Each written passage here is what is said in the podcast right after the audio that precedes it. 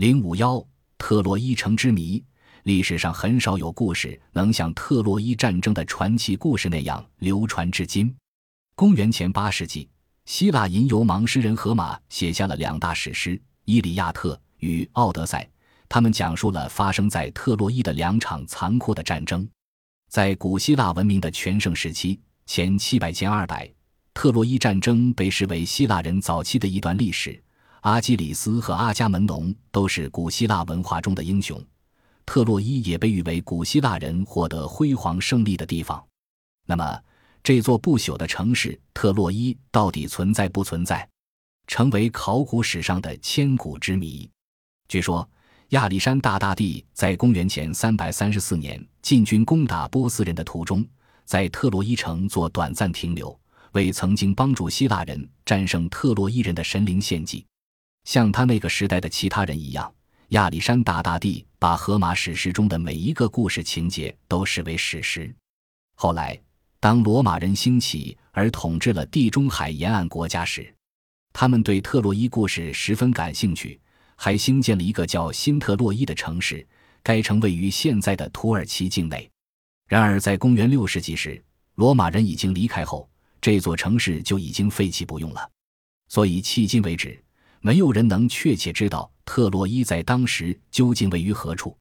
岁月的流逝消磨了历史的真实。到了十九世纪，《伊利亚特》和《奥德赛》虽然仍被视为文学的初期经典之作，但是没有西方人真正相信他们是真实的了。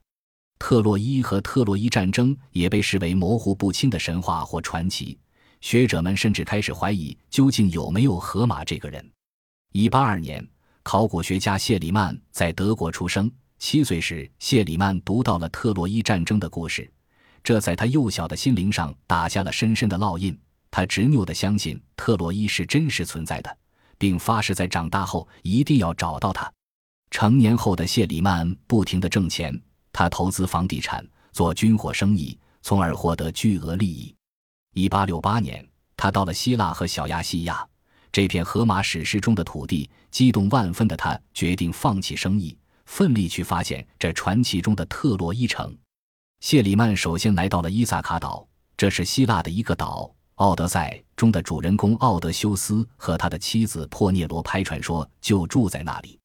他雇佣了四个民工，在传说曾经是奥德赛宫殿的遗址上动工发掘。当民工挖出两个装满灰墨的罐子时，谢里曼心中大喜，他想，这是不是奥德赛和珀涅罗珀的骨灰呢？他想马上找到证据以验证荷马史诗的准确性。于是他又赶到了土耳其爱琴海的另一边，土耳其西北部的两个遗址早已和特洛伊传奇有着神话般的联系。这就是名叫布纳巴西的村落和称为西沙里克的小山。谢里曼手捧着荷马史诗。在这两个遗址上进行着他的考察，他认定西沙里克小山更加符合他在《伊利亚特》史诗中所找到的特洛伊城的位置。两星期后，谢里曼挖出了一段石墙，他坚信这就是荷马在史诗中描写的特洛伊城墙。在西沙里克小山，谢里曼雇佣了一百二十名民工，纵贯小山两端挖出了一道一百三十英尺长的坑。令人吃惊的是。他发现的不仅仅是特洛伊，而是埋在下面的一大片城市，一层一层的废墟，一个压一个，一共有四十五英尺深，每一层代表着一个城市，一个在前一个废墟基础上建造的城市，各层之间又有多层泥土相隔。谢里曼对上面几层不太感兴趣，因为他认为真正的特洛伊即荷马史诗中的特洛伊，应该是在最下面或靠近最下面的地层。所以，使后来的考古学家深感遗憾的是，谢里曼指使他的民工残忍无情地用大车拖走了成千上万立方码的泥土和石头，使这座遗址小丘上面几层具有考古实证价值的地层，在他大刀阔斧向底层鲁莽发掘下丢掉了。这次大规模发掘的高峰一直持续到五月底。此时的谢里曼已经发掘出了考古学家所能发现的最不平凡的遗址之一——普里阿摩斯国王的黄金宝藏。他发现大量的黄金饰物，一个紧挨一个存放着，好像他们之前是放在木箱里，而木箱随后又腐烂掉了。后来，在坑的顶部的一个小室里，谢里曼又发现了许多金银器皿，还有一些银锭和工具。但是，最令人瞩目的还是黄金珠宝饰物，包括三件头饰、六十只耳环、六只手镯及近九千颗黄金珠子。谢里曼后来用这些珠子打成一条异常珍贵的金项链，这是当时考古学上最有价值的发现。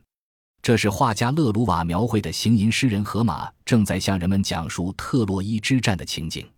有不少考古学家正是在拜读了荷马史诗后。才萌动了寻找克里特岛的念头的。从这个意义上说，《荷马史诗》不仅是一部优美的文学作品，还是一具引领考古学发展的明灯。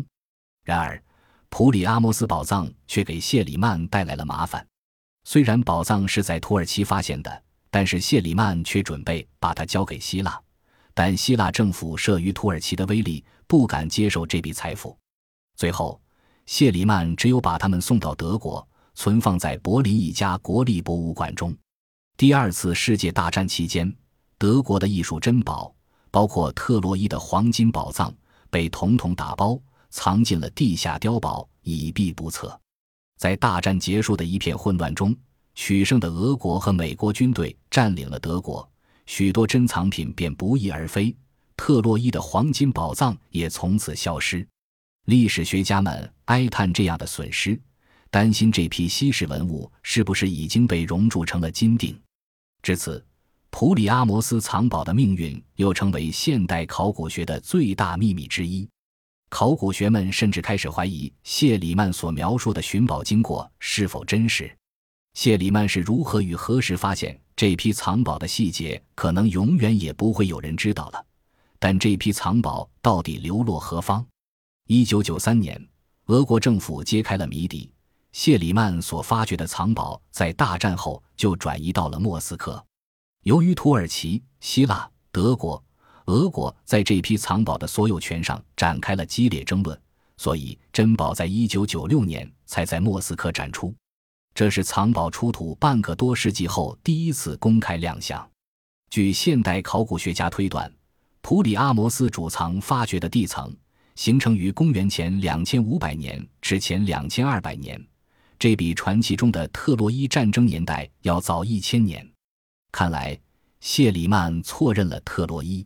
他雇佣来监督工程的威廉多普菲尔德专家，根据各地层所属年代的考察，发现出土黄金的整个废墟遗址从下往上由九个不同地层构成。特洛伊一可追溯到大约公元前三千年。特洛伊二，谢里曼认为的特洛伊。形成于公元前两千五百年至前两千二百年，特洛伊三则是公元前十三世纪，也就是《伊利亚特》史诗中所描述的年代。特洛伊六是亚历山大大帝在公元前四世纪所来到的这座希腊城市。特洛伊五为最上地层，是古罗马的新特洛伊城。二十世纪，一位名叫卡尔波勒根的美国考古学家，在谢里曼和威廉所遗留下的。未被发掘过的小丘地区获取了大量关于特洛伊三、四、五的资料。他把威廉划分的九个地层进一步分成四十六层。他断定，特洛伊七地层当中的一层最有可能是传奇中的特洛伊。考古学家们已经着手对特洛伊的史前遗址进行考察，但迄今为止几乎没有任何新的进展。与谢里曼不同。今天的考古学家们把特洛伊视为具有悠久而曲折复杂历史的名城。特洛伊无疑是古时一大强国，它位于海甲之上，俯视着欧亚之间的重要贸易通道及地中海与黑海之间的航道。处于这样一个贸易与旅游交叉路口的城市，特洛伊极易卷入战争并受到攻击。这类型的冲突就可能为数世纪的人所记忆，并代代相传。从而给荷马的传奇故事增添了更多渲染力量。今日的西沙里克已经完全不是1870年谢里曼开始发掘的那个泥土覆盖的小山丘了，它就像一个采石场，被打成许多的孔洞和壕沟，还有崩破的石墙，遗留下一滩面目全非的城市痕迹。它目前是土耳其的主要文化景观之一。每年吸引着三十万观光者来到这里。